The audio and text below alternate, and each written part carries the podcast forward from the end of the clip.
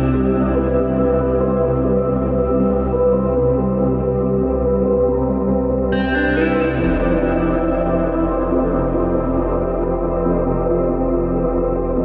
Seja bem-vindo. A partir deste momento está com o programa Ser Igreja.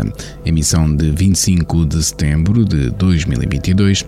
Ser Igreja é o magazine religioso da Arquidiocese de Évora e é transmitido nas frequências dos 97.5 FM Rádio Esperança no coração do Alentejo, a rádio da Arquidiocese de Évora a emitir a partir de Portel, dos 94.5 FM Rádio Espartar, voz de Estremoz, dos 90.6 FM Rádio Campanário, voz de Vila Viçosa, dos 103.2 FM Rádio Telefonia do Alentejo em Évora e dos 103.7 FM Rádio Canção Nova Portugal, a partir de Fátima para a zona centro do país. Pode ainda ouvir o programa online no portal da Arquidiocese de Évora em diocesevora.pt. Na emissão deste domingo do programa Ser Igreja, o destaque vai para a visita do primeiro cardeal timorense da história, Dom Virgílio do Carmo da Silva, arcebispo de Ili, à Arquidiocese de Évora. Ouça a entrevista exclusiva ao programa Ser Igreja. No espaço Espiga Dourada fica par também da atualidade informativa da Arquidiocese de Évora. Ouça ainda aos 5 minutos com a AIS, rubrica da Fundação Ajuda a Igreja que sofre sobre a realidade dos cristãos perseguidos no mundo. Teremos ainda o espaço Palavra na Vida ao ritmo do Evangelho de cada domingo. Obrigado por estar desse lado. Continue na nossa companhia durante a próxima hora.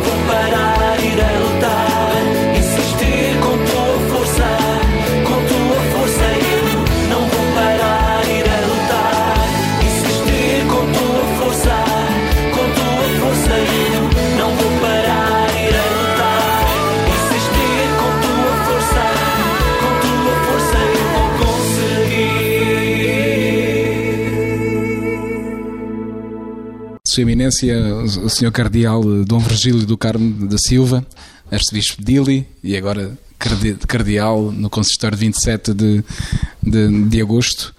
Em primeiro lugar, eh, esteve em Roma estes dias, eh, fomos recebendo ecos das palavras do Santo Padre, mas agora aqui eh, em loco, o que é que nos pode deixar como mensagem que bebeu destes dias de consistório e depois também da reunião do, dos senhores cardeais?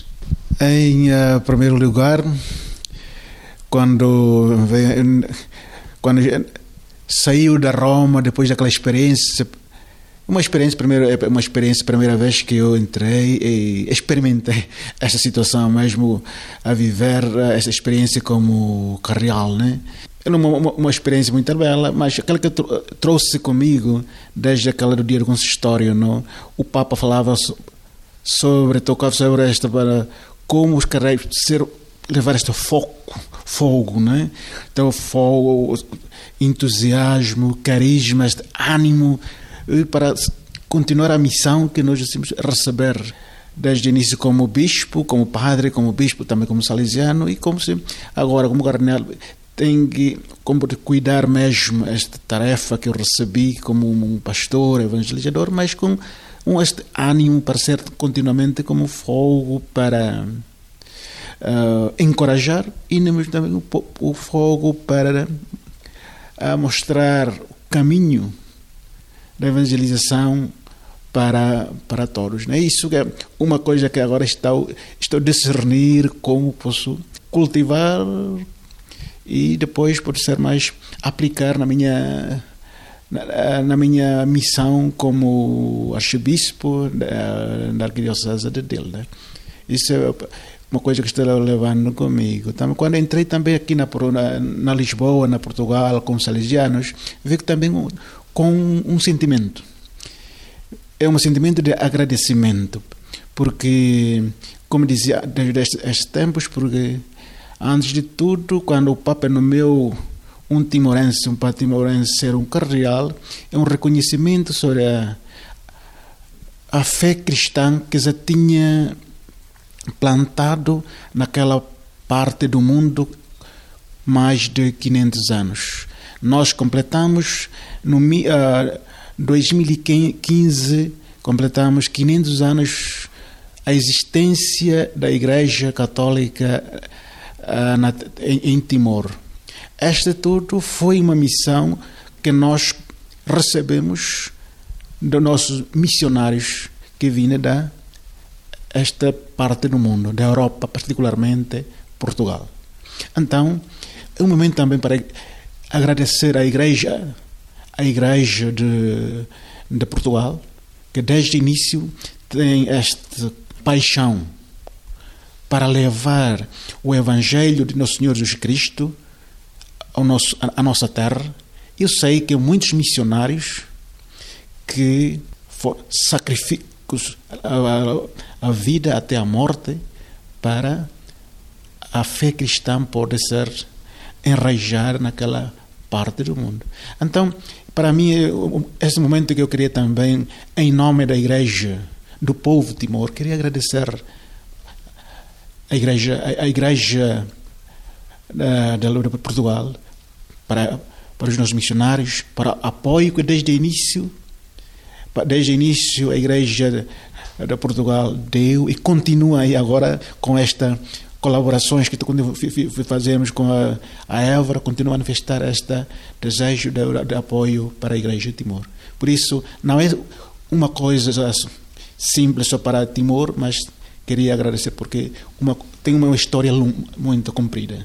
Porque tudo isso foi para um reconhecimento de, de confirmar essa o todo o trabalho que os nossos missionários fizeram durante este longo período. Este é um reconhecimento para a lusofonia, como o Sr. Bispo também falava, né? e é um, um orgulho. Né? Como muito bem sublinhava a sua eminência, Timor e Portugal têm, têm esta raiz né? esta mesma raiz eh, e, e, aqui em concreto entre Évora que é César Dili né?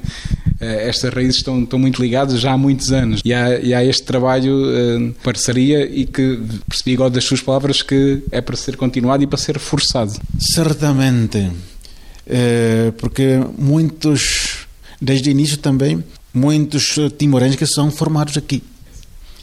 Nomeadamente o Dom Basílio do Nascimento, o saudoso Dom Basílio do Nascimento também tem esta ligação especial com a Évora por toda a formação que fiz aqui, depois e, e também os outros, alguns seminaristas que também eu, vêm aqui a estudar e também alguns que mortam aqui são sepultados toda na Évora. Por isso, a Évora para, para, não é só para Dili, para a Igreja de Timor tem uma tem uma tem uma toca, uma relação muito especial por causa da história que temos. Por isso, eh, dois ou três anos antes do Covid, antes do Covid, quando passei por cá, para, eh, com minha iniciativa própria, aproximei o arcebispo Dom Sandra aqui e partilhar esta esta uh, não é preocupação, esta sonho meu e ficou muito fiquei muito contente porque também aquela que quando partilhei esse sonho foi acolhido também pelo o arcebispo Monsenhor uh, Sandra esta iniciativa de, para continuar essa cooperação. E mesmo que durante esse tempo com Covid é um pouco uh, não é fácil para as comunicações, mas conseguimos através do e-mail tudo conseguimos celebrar aquele acordo, sim, nosso acordo para dar uma continuação a este projeto de cooperação, especialmente de enviarmos outra vez os jovens seminaristas para estudar. E agora, dessas vezes, temos aqui três jovens seminaristas para começar desde o mês de fevereiro estavam aqui aí e eles estão prepará-los para este ano, vai começar o estudo de filosofia. Então, só para dizer que Évora, para Timor, particularmente para a Arquidiocese de Dili, estamos a, a, dando a continuação para aquelas todas as coisas que já tínhamos plantado antes. Né? E o que é que nos pode dizer da, da Igreja de Timor e da Arquidiocese de Dili? Imagina agora, é um momento de festa, né? com esta sua nomeação. Imagino que estava agora a falar com uma pessoa desconhecida, europeia, né? que pouco sabe que existe Timor, mas pouco mais sabe. Como é que descreveria neste momento a Igreja de Dili? É uma, é uma igreja jovem, ativa, dinâmica? Sim, desde o início eu continuamente, só para dizer que essa elevação do cardinalício é uma oferta que Deus nos faz através do Santo Padre para para não é para mim, mas para a Igreja de Timor, para o povo de Timor. Ela que merece mesmo, porque como hoje dizia que durante este longo tempo, com o nosso sacrifício, tudo, eh, que os nossos missionários, a igreja, para uh, consolidar a igreja, a, fé cristã naquela parte do mundo. Essa nomeação é, não é só tanto um evento de celebração, mas é um momento onde uma, um apelo para confirmar a identidade católica do povo timorense. Isso, isso para mim é muito importante, é para confirmar que, enquanto também um, povo, um povozinho que vive longo lá com aquele canto do mundo, mas também existe também tem a sua própria cultura, a sua própria identidade eh, como católico e como como igreja eh, como católico. Então, para mim, essa mensagem é muito importante, é uma oportunidade de confirmar a identidade. E com esta confirmação que o Papa fez para o timorense, também um apelo também para os timorenses, para nós, para como podemos consciencializar também dentro de nós esta identidade nossa em essa situação, em essa nova história que vivemos como povo, uma nação independente, como povo eh, independente na, na nossa nossa terra. Que mensagem gostaria de deixar aos timorenses que estão em Portugal, mas, também a todos os portugueses à Igreja em Portugal? Há pouco já sublinhou esse agradecimento. Para mim é, é uma, uma, uma boa mensagem só para queria só tanto reconhecer reconhecer que Deus tem a sua própria a própria maneira de guardar a nossa a nossa história, a, no, a nossa gente. Cada, cada qual de nós é único perante uh, perante Deus, né? Ela fez e, em qualquer maneira que ela pode uh, manifestar o amor de Deus para o seu povo em, em, em sua maneira. Então, com essa com essa situação, com esse momento, queria mais uma vez né, agradecer a Deus, especialmente em situação, só queria agradecer a Deus para esta graça que se fez à Igreja, de Timor e também para, portanto, uma, uma, uma, um apelo né, para nos continuar, continuaremos a ser mais generoso também a Deus, que é muito generoso conosco, nós também procuramos para ser mais generosos com ela, de colaborar com ela para realizar a missão de, de, uh, do Senhor em qualquer parte do mundo. Isso que também os timorenses, que agora eu, eu também quando falo, eh, esta alegria que recebemos nessa, para mim, como eu dizia hoje, que muitos timorenses sentem esta alegria. Então, já é o momento também para os timorenses, antes, como dizia hoje, que nós recebemos muito de, de nossos missionários, mas agora também é o momento para muitos timorenses, não é só padres e madres religiosos, também os leigos, jovens, imigrantes que agora saíram de Timor para procurar a vida, para uma, elas também agora, por exemplo, na Austrália, na Inglaterra, na Coreia do Sul, e aqui também na Portugal, muitas vezes ouvi através de vários gentes que elas vêm como, como um leigo, um trabalhador simples, mas elas continuam a manifestar esta identidade. Elas que encheram nas igrejas, nas capelas. Isso é uma, um sinal o sinal que nós portamos esta a estamos a testemunhar a nossa fé com, com a simplicidade, a dedicação e o sacrifício esta alegria através da vida que nós recebemos. Então, isso queria eh, sublinhar e encorajar também, especialmente os nossos timorenses que estão presentes em toda parte do mundo para procurar uma vida melhor, para nos viver sempre a fé que eles receberam e continuamente dar os testemunhos da fé na vida, no, em qualquer parte do mundo, continua a dar esta testemunha. Sr. Virgílio, muito obrigado.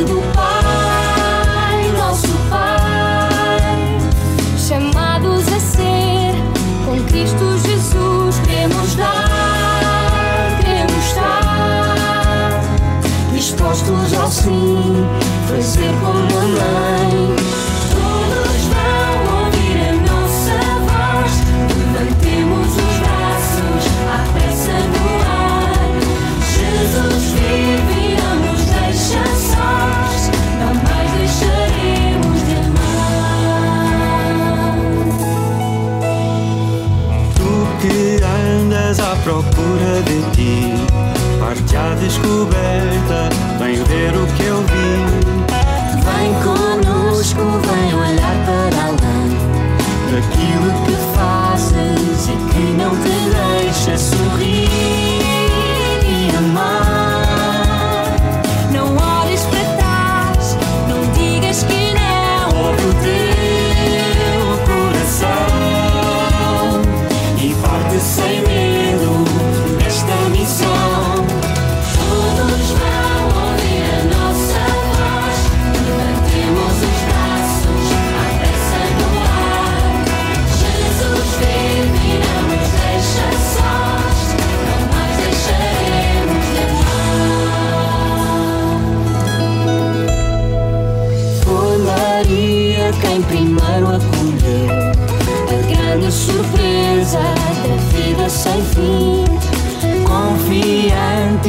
quis receber tão grande mistério.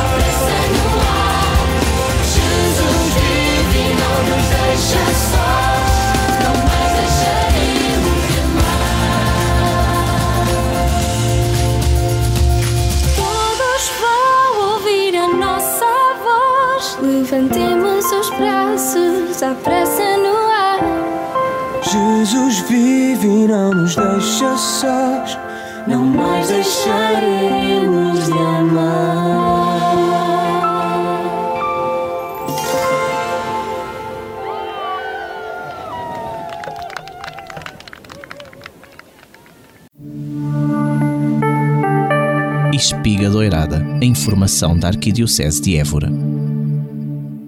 No dia 20 de setembro, pelas 8 horas e 30 minutos, com saída da antiga Sé em Elvas, o arcebispo de Évora, Dom Francisco Serra Coelho, presidiu a tradicional procissão dos pendões na Romaria do Senhor Jesus da Piedade. Integrou a procissão o bispo auxiliar de Kiev, da Ucrânia, Dom Stefano. No final da procissão, o prelado eborense fez referência à entrega de 20 mil euros à Igreja Ucraniana por parte da Arquidiocese de Évora, que resultou da renúncia quaresmal de 2022. Gesto que mereceu o agradecimento reconhecido do prelado ucraniano. No dia 25 de setembro, pelas 16 horas, o Cone Francisco Couto, vigário forâneo da Vicararia de Vila Viçosa, confere posse ao padre Alexandre Conde como pároco da paróquia de São Domingos de Analoura. No dia 17 de setembro, pelas 19 horas, o padre Manuel José Marques, vigário forâneo da Vigararia de Arguengos de Monsaraz, conferiu posse ao padre António Soares Antão como pároco da paróquia de Nossa Senhora da Assunção, em Oriola. Já no dia 17 de setembro, pelas 17 horas, o arcebispo de Évora presidiu a Eucaristia Vespertina em Mourão, na qual deu posse ao padre Abraão Nacafana como pároco das paróquias de São Brás, da Granja, Nossa Senhora da Luz e Nossa Senhora das Cadeias de Mourão. Já no dia 18 de setembro, às 11 horas, o arcebispo de Évora presidiu a Eucaristia Dominical em Lavre, na qual deu posse ao padre António Justino Fim como pároco das paróquias de Nossa Senhora da Assunção, Nossa Senhora da Ajuda de Cortiçá das Lave e Nossa Senhora de Fátima dos Foros de Valfigueira. Ainda no dia 18 de setembro, pela tarde, o arcebispo de Évora presidiu a Eucaristia Dominical em Viana do Alentejo, na qual deu posse ao padre Luís Helder Teixeira dos Santos como pároco das paróquias Nossa Senhora da Assunção da Guiar, São Bartolomeu do Oteiro e Nossa Senhora da Anunciação de Viana do Alentejo. Apesar de já se encontrar entronizada em Montargil desde o passado dia 25 de junho, imagem de Nossa Senhora do Coração Orante concluiu, na semana passada, a peregrinação que havia iniciado no dia em que se celebrou a festa da apresentação do Senhor a 2 de fevereiro. Seguindo os passos e a vivência dos Santos Pastorinhos, era desejo do Secretariado da Mensagem de Fátima de Évora que a imagem visitasse um hospital, recordemos foi daí que Santa Jacinta partiu para o céu, e uma prisão, lugar para onde os três videntes foram levados a 13 de agosto de 1917, na tentativa de os forçar a contar o segredo que Nossa Senhora lhes havia confiado. No dia 15 de setembro, dia em que celebrou-se Nossa Senhora das Dores, A Senhora do Coração Orante visitou o Hospital Dona Estefânia em Lisboa, precisamente o mesmo onde Nossa Senhora veio buscar Santa Jacinta. Foi um momento espiritualmente profundo em que não faltaram a oração do terço e a celebração da Eucaristia. Já no sábado, dia 17 de setembro, a mãe foi visitar os filhos que se encontram detidos no estabelecimento prisional de Elvas, acompanhando a irmã Maria Fátima Magalhães, que todos os sábados vai a este estabelecimento acompanhada de alguns voluntários, levando esperança e amor. Foram 17 os que se inscreveram para estar neste momento de partilha junto da imagem da Senhora do Coração Orante, onde se rezou o terço e falou um pouco da história da mesma. Os seus olhares estiveram fixos por longos momentos em Nossa Senhora, onde encontraram o carinho de um abraço de mãe e a certeza de como tão bem lhes recordou a irmã Fátima, Jesus ama-vos. No dia 14 de setembro, o arcebispo de Évora, Dom Francisco Serra Coelho, presidiu a Eucaristia a procissão em Vera Cruz de Marmelar, no Conselho de Portel, por ocasião das festas da exaltação da Santa Cruz.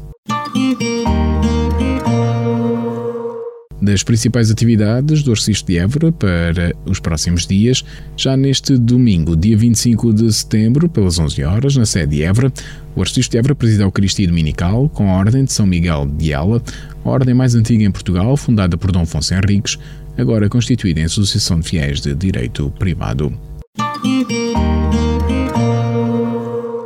Como nota final, pedimos ainda aos nossos ouvintes uma prece especial e uma oração pela mãe do arcebispo de Évora, a senhora Dona Guilhermina Amélia Gomes Vilas Boas Serra, mãe do senhor arcebispo de Évora, Dom Francisco Serra Coelho, foi submetida a uma cirurgia programada na sexta-feira, 23 de setembro, pelas 15 horas, no Hospital Universitário de Santo António, no Porto. Pedimos assim aos nossos ouvintes orações pelas boas e rápidas melhoras da extremosa mãe do nosso pastor. Espiga Doirada, a informação da Arquidiocese de Évora.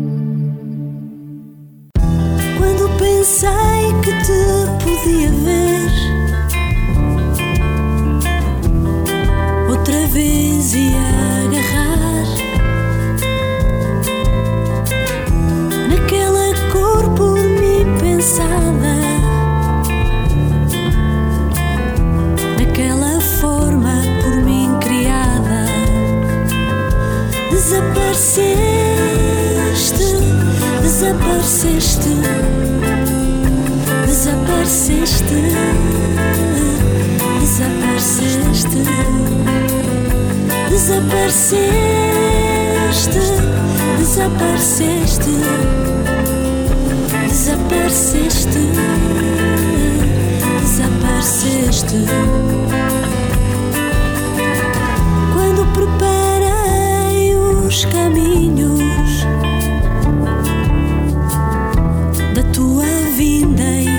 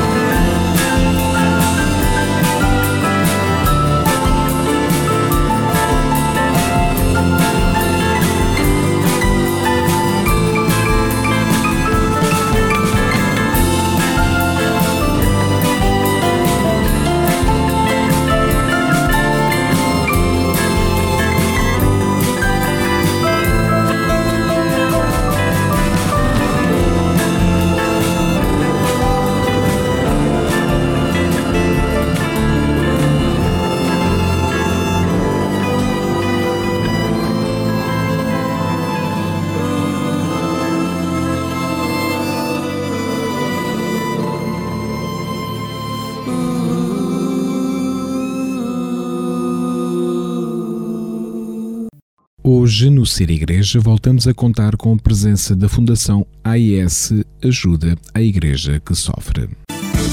5 minutos com a AIS, a Igreja Perseguida no Mundo. Jornalista Paulo Aido. Na semana passada eu falei aqui do ataque terrorista a uma missão católica na Diocese de Nacala, em Moçambique, em que uma irmã, uma freira comboniana de, italiana de 83 anos de idade, foi assassinada a tiro. Mataram-na por ser religiosa, por ser cristã, por estar ali, em Moçambique. Dias depois deste ataque, falei com o Bispo de Pemba, a diocese situada mesmo a norte de Moçambique e que conhece esta realidade de violência e morte desde 2017. E Dom António Juliasse voltou a alertar o mundo para a urgência da ajuda humanitária. Agora, com a Ucrânia, imensas organizações estão a esquecer Cabo Delgado, disse-me ele. E o mundo todo também vai esquecendo o nosso Moçambique. E agora a violência terrorista ultrapassou as fronteiras de Cabo Delgado, já chegou a Nacala. Quero deixar aqui o meu apelo para que não se esqueçam de nós. Se o mundo se esquecer de nós. Estas palavras de Dom Juliasse são um alerta para todos nós. Se o mundo se esquecer de Cabo Delgado, se o mundo se esquecer de Moçambique, vai ser uma tragédia. Cabo Delgado tem já, recordo, cerca de um milhão de deslocados. São pessoas que fugiram dos ataques, que ficaram sem nada.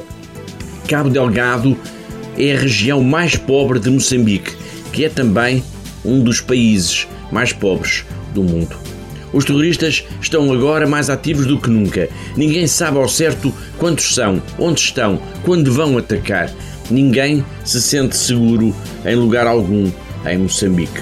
Como se não bastasse a violência causada pelos terroristas, a destruição que levam a todos os lugares por onde passam, como se não bastasse isso, há ainda o risco das organizações que estão no terreno, muito especialmente da Igreja Católica, ficarem de mãos vazias, sem meios para acorrer, sem meios para acudir a tantas bocas, a tantas urgências.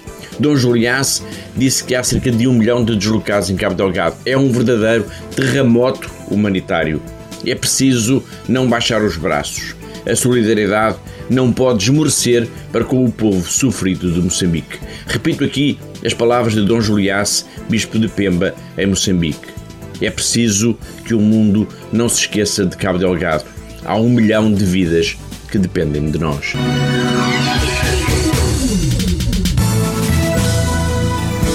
Cinco minutos com a AIS, a Igreja Perseguida no Mundo. Jornalista Paulo Aido. Escutamos a rúbrica da Fundação AIS Ajuda à Igreja que Sofre, coordenada pelo jornalista Paulo Aido.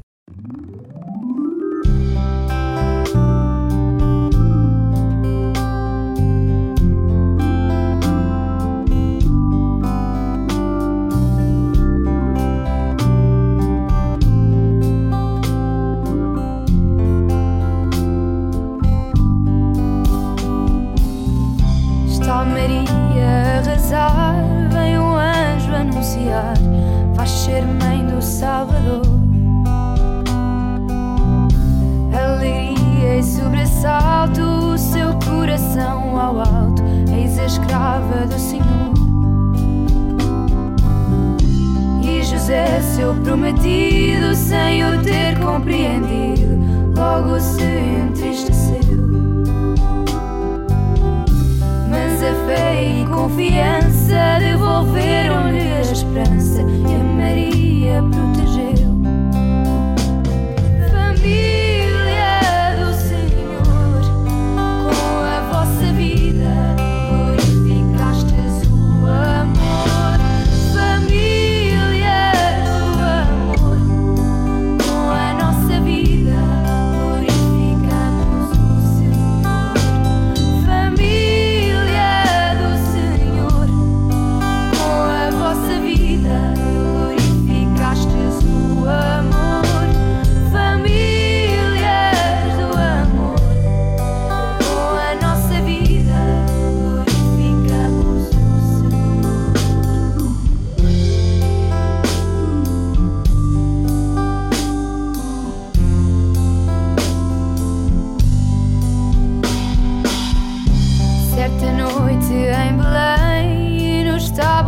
de alguém veio ao mundo a grande luz. A estrela assinala a família que embala o seu menino Jesus. Entre fugas e problemas, perseguições e dilemas, regressam a Nazaré.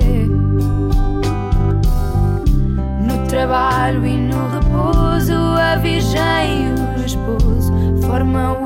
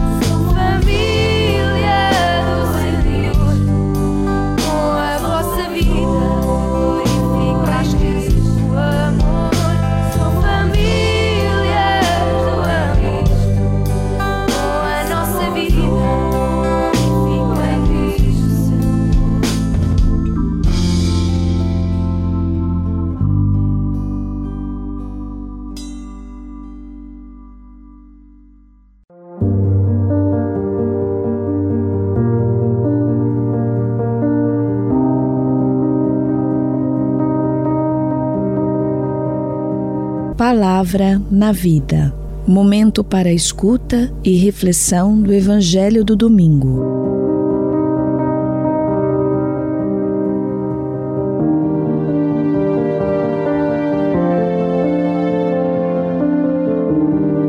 Escutamos agora a leitura do Evangelho.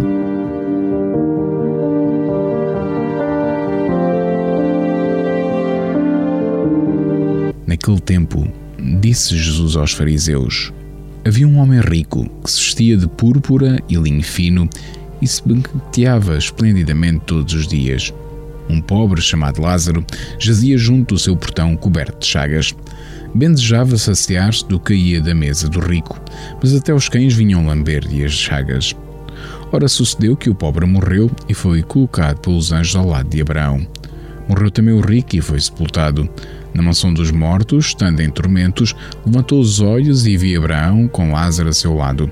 Então ergueu a voz e disse: Pai Abraão, tem compaixão de mim. Envia Lázaro para que molhe em água a ponta do dedo e me refresque a língua, porque estou atormentado nestas chamas. Abraão respondeu-lhe: Filho, lembra-te que recebeste os teus bens em vida e Lázaro apenas os males. Por isso agora ele encontra-se aqui consolado, enquanto tu és atormentado. Além disso, há entre nós e vós um grande abismo, de modo que se alguém quisesse passar daqui para junto de vós ou daí para junto de nós, não poderia fazê-lo. O rico insistiu. Então peço-te ao pai que mandes Lázaro à minha casa paterna, pois tenho cinco irmãos, para que os previna, a fim de que não venham também para este lugar de tormento.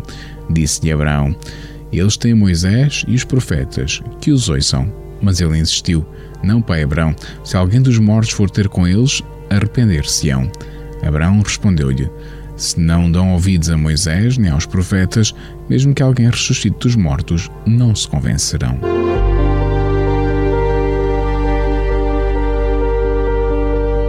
Depois da leitura do Evangelho, escutamos a reflexão.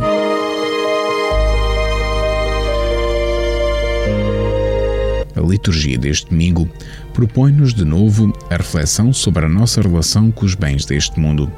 Convida-nos a vê-los não como algo que nos pertence de forma exclusiva, mas como dons que Deus colocou nas nossas mãos para que os administremos e partilhemos com gratuidade e amor. Para refletir e atualizar a palavra de Evangelho deste 26 domingo do Tempo Comum, os sacerdotes do Coração de Jesus de União partilham algumas notas que nos podem ajudar na nossa reflexão. Talvez a catequese que o Evangelho de hoje nos apresenta nos pareça à partida demasiado radical.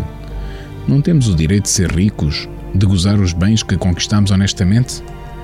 No entanto, convém termos consciência de que cerca de um quarto da humanidade tem nas mãos cerca de 80% dos recursos disponíveis do planeta e que 3 quartos da humanidade têm de contentar-se com os outros 20% dos recursos. Isto é justo? É justo que várias dezenas de milhares de crianças morram diariamente por causa da fome e de problemas relacionados com a subnutrição, enquanto o primeiro mundo destrói as colheitas para que o excesso de produção não obrigue a baixar os preços. É justo que se gastem em festas sociais quantias que davam para construir uma dúzia de escolas ou meia dúzia de hospitais num país do quarto mundo? O Vaticano II afirma: Deus destinou a terra com tudo o que ela contém para o uso de todos os homens e povos, de modo que os bens criados devem chegar equitativamente às mãos de todos. Sejam quais forem as formas de propriedade, conforme as legítimas instituições dos povos e segundo as diferentes e mutáveis circunstâncias, deve-se sempre atender este destino universal dos bens. Por esta razão, quem usa desses bens não deve considerar as coisas exteriores que legitimamente possui só como próprias, mas também como comuns, no sentido que possam beneficiar não só a si, mas também aos outros. De resto, todos têm o direito de ter uma parte de bens suficientes para si e suas famílias, pode ler-se no número 69 da Gaudium Express. Como se tu faça aos bens? Vejo os bens que Deus me concedeu como meus, muito meus, só meus, ou como dons que Deus depositou nas minhas mãos para eu administrar e partilhar, mas que pertencem a todos os homens. Por muito pobres que sejamos, devemos continuamente interrogar-nos para perceber se não temos um coração de rico, isto é, para perceber se a nossa relação com os bens não é uma relação egoísta, assabarcadora, exclusivista. Há pobres cujo sonho é apenas levar uma vida igual à dos ricos. E não esqueçamos, é a palavra de Deus que nos questiona continuamente e que nos permite a mudança de um coração egoísta para um coração capaz de amar e de partilhar. São boas pistas para uma reflexão profunda. Boa reflexão e santo domingo para todos.